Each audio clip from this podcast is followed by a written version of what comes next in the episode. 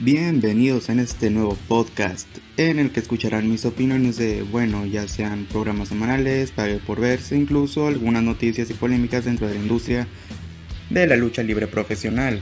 Y por supuesto se habla más de la WWE, y en este caso escucharán lo que pienso del SmackDown del 24 de julio del 2020. Y pues soy Manuel Caballero y desde México comenzamos con este podcast. La primera lucha era Alexa Bliss contra Nikki Cross por una oportunidad por el campeonato femenino de SmackDown. Y una vez más ganó Nikki Cross y volverá a competir contra Bailey por este campeonato en el SmackDown de esta siguiente semana, el cual es el del 31 de julio de este 2020. Y sí puede estar bien, pero hace falta algo más y no solamente que Nikki Cross gane ante Bailey, sino que haya un Hill de parte de Alexa o que Sacha Banks le arruine la victoria a Bailey. O sea, algo se debe de hacer. Pero debe de haber traiciones aquí si quieren que esta historia siga siendo interesante. No hay mucho que comentar al respecto. El combate estuvo regular.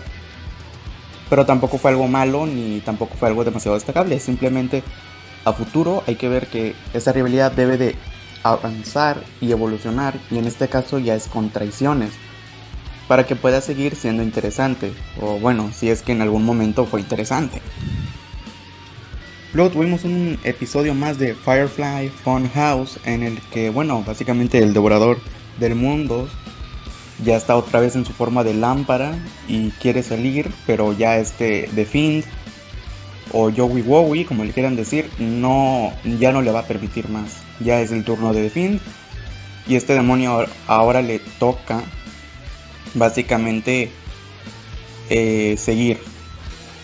Y bueno, eh, lo único que dicen sobre Braun Strowman es que al parecer el pantano es orgánico y eso es todo. No sé si esté bien, si esté mal. Creo que esto es más como un episodio de transición, espero y así sea. Luego ya tenemos una lucha un poco más técnica, que fue la de Matt Riddle contra Tony Nese. Y bueno, Tony básicamente se está haciendo en un job. Luego llega Baron Corbin y bueno, se, intensifica así la rivalidad que tiene con Matt Riddle. Y ya. Digo, es que Matt Riddle es súper genial, es súper bro y todo ese tipo de cosas. Está bien, pero el combate creo que se puede extender más, pero como que simplemente querían engrandecer a Matt y bueno, dejaron a Tony un poco débil en este contienda. Luego tenemos una, eh, un aburrido segmento de Miss TV en el que ahora en lugar de las estrellas de Dave Meltzer se califica con vómitos de Seth Rollins. Y en el que, bueno, es que hubo una tendencia en Twitter, creo que fue solo en Estados Unidos, en el que, bueno, si recuerdan el SmackDown antes de este del 24 de julio, hubo unos segmentos de baile y en el que básicamente ahí aparece Naomi y en el cual básicamente todos están diciendo que ella merece mejor. Y sí, merece mejor, claro que sí, es una luchadora muy completa. Nada más que este segmento no sé qué venía a responder, porque no siento que haya sido importante. Sí, Missy y Morrison pueden ser divertidos juntos, pero no siempre lo son. Y este fue un claro ejemplo de ello. Bueno, quizás lo único divertido es cuando empezaron a bailar de, y se les pasó el tiempo con, con, la, con el tema de entrada de Noyomi. Creo que eso fue lo único divertido. Pero de ahí para allá estuvo bastante regular, estuvo malo. Sí, no, no fue regular, estuvo malo. Y nada más llega otra vez Lacey Evans en la que otra vez intensifican su rivalidad. Y no hubo nada más. La semana pasada, como sabemos, Shinsuke Nakamura y Cesaro ganaron los campeonatos en pareja y lastimaron seriamente a Kofi Kingston.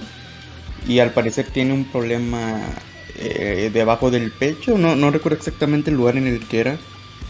Pero ahora, como tampoco está Xavier Woods en la programación, ahora le toca a Big E tener una carrera en solitario y probablemente una oportunidad titular, así como la obtuvo Kofi Kingston en el año 2019. Y quién sabe, puede que sea algo bastante interesante, puede que se venga algo bueno. quién sabe, este, no, no creo que quieran cancelar nada de esto de, de New Day, pero definitivamente van a hacer algo para la carrera en solitario de Big E y posiblemente sea algo grande también. Así que queda nada más esperar.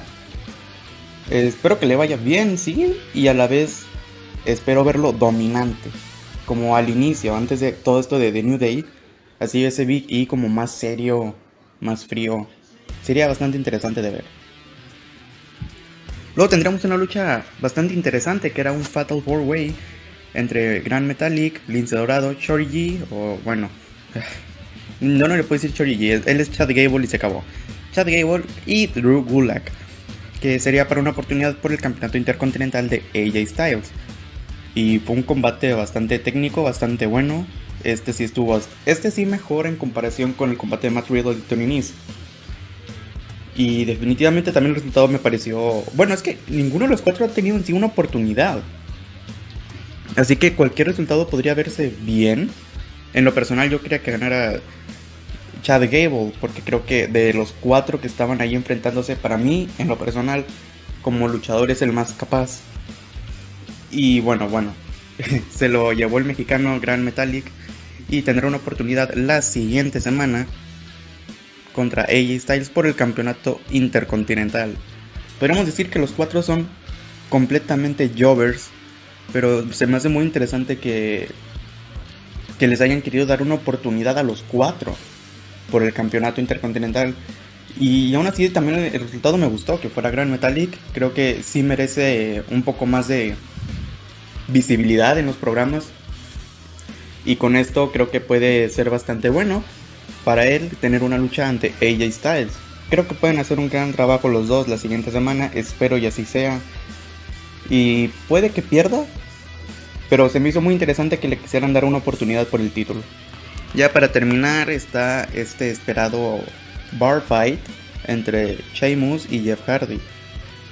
Sí, al parecer iba a estar para Extreme Rules, pero lo terminaron cambiando para SmackDown para elevar ratings, me imagino. Y si bien yo no soy demasiado fanático de estas luchas cinematográficas, he de decir que este estuvo bastante entretenido. También se me hizo bastante interesante como al inicio Jeff Hardy sale hablando de su hermano y diciendo que él tuvo que borrar su carrera dentro de la WWE. Y ahora Jeff, o sea, él tiene que recuperar la suya.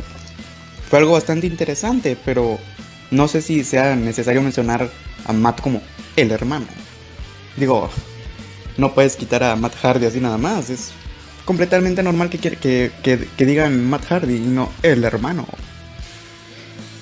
Aún así, la, la, contienda estuvo bastante interesante, muy bien. Yo no pensé que iba a ser así.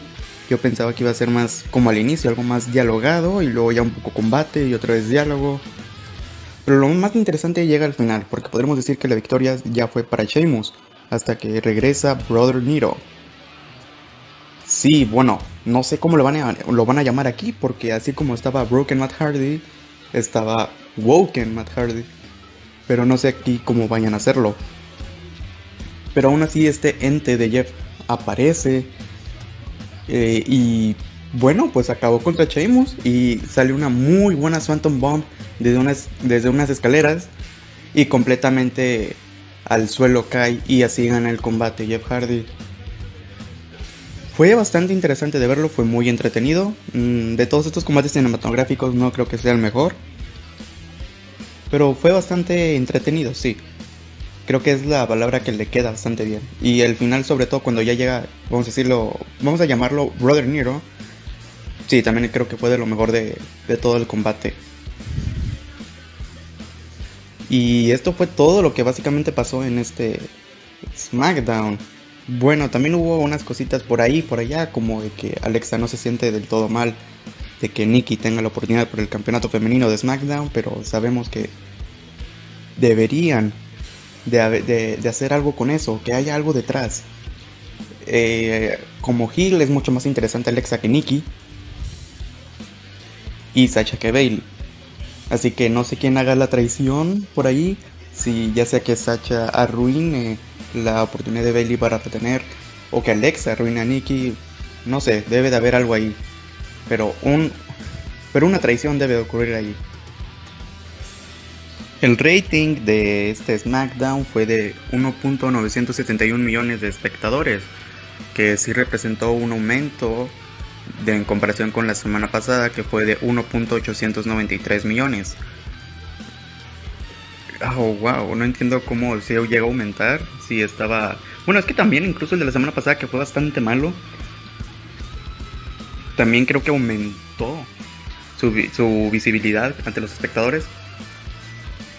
Esto es bastante bueno, sí. Y es que este show sí fue un poquito mejor que el de la semana pasada. Bueno, es que creo que cualquier cosa fue mejor que el de la semana pasada. Así que sí, bastante bien acá. Y pues ya no habría nada más que decir de parte de SmackDown Live. Simplemente quedaría ver estas luchas que se van a hacer de campeonato, ya sea por el campeonato intercontinental, que es el que más estoy esperando de ver, entre ella Styles y Grand Metallic, y por supuesto el campeonato femenino de SmackDown entre Bailey y Nikki Cross, en el que si sucede algo más, como ya dije antes, una traición, será algo bastante interesante de ver entonces. Y bien, esto fue todo. Soy Manuel Caballero y muchas gracias por escuchar.